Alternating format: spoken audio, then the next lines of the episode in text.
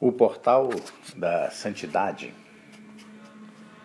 porque a santidade, na verdade, é a pessoa se separar das coisas mundanas para poder viver para Deus.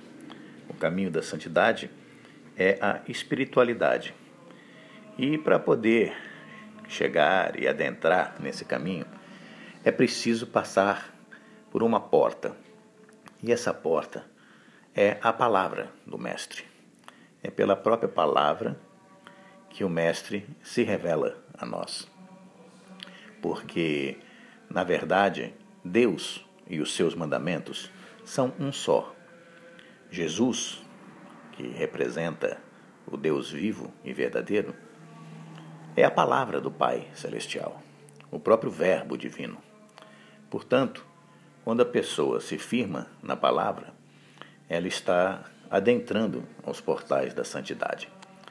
Ela começa a praticar aquilo que a espiritualiza, começa a se desapegar das coisas materiais, se livrar das paixões baixas, se libertar dos desejos impuros, começa a buscar as coisas do alto, buscando verdadeiramente entrar pelo portão da santidade, para seguir o caminho, a verdade e a vida.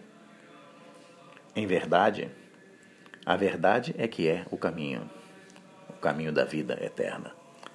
É assim que a vida eterna nos conduz.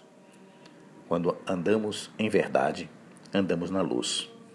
Essa é a revelação da divindade. Porque a divindade é luz. E a luz é quem revela todas as cores, é quem revela todas as coisas. Só podemos enxergar pela graça da luz que ilumina o mundo inteiro. E essa revelação da divindade é simples. Obedecer a palavra é refletir a luz.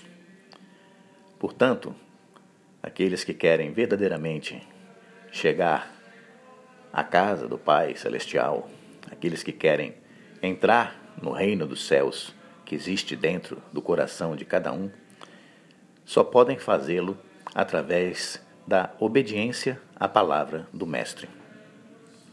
Tentar mudar a palavra do Mestre para facilitar a própria vida não conduz à vida eterna.